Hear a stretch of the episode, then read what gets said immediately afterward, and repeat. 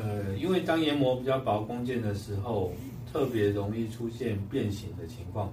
那这个变形主要是来自于热的关系。当研磨的时候会产生很高热能，这个热会让弓箭出现膨胀，那这时候弓箭就很容易出现不平整的情形。不过在研磨薄弓箭的时候，我们要去关注点有很多个。第一个就是关于夹持这个事情，薄弓箭的本身的质量是比较低的，所以一般的直吸盘怎么样可以有效的吸附住这个薄弓箭？因为它太薄了，其实很多时候它没办法吸牢，没办法吸牢的情况下，在研磨一个研磨力跟阻力的情形，它就会产生晃动的情况，那这个也是造成不容易加工的原因。所以第一点，我们必须得特别留意。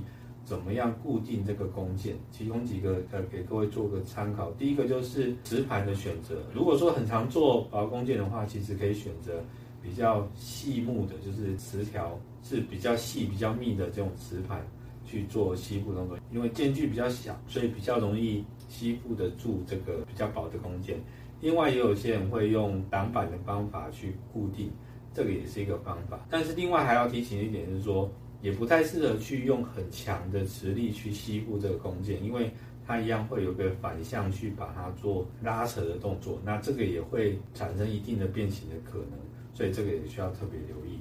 那另外关于砂轮的选择方面的话，因为刚刚提到主要是因为热能的关系，我们就需要特别注意到，就是燃烧力比较好，就是说研磨阻力比较低的这样的砂轮，另外就是散热性比较好的这样的弓箭来做加工。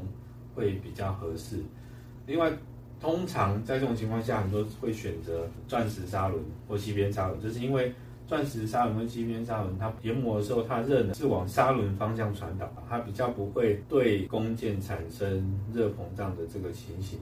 所以这是一个解决方法，然而也要特别留意到，就是说，因为钻石砂轮本身有一个自己本体热膨胀的问题，因为热虽然没有往弓箭传导，使弓箭出现热膨胀，但是它会往砂轮方向做传导，让砂轮出现热膨胀。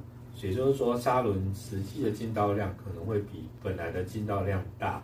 那在研磨薄弓箭的时候，通常都是很微小的进道量，一点一点慢慢的去把它做磨削的动作。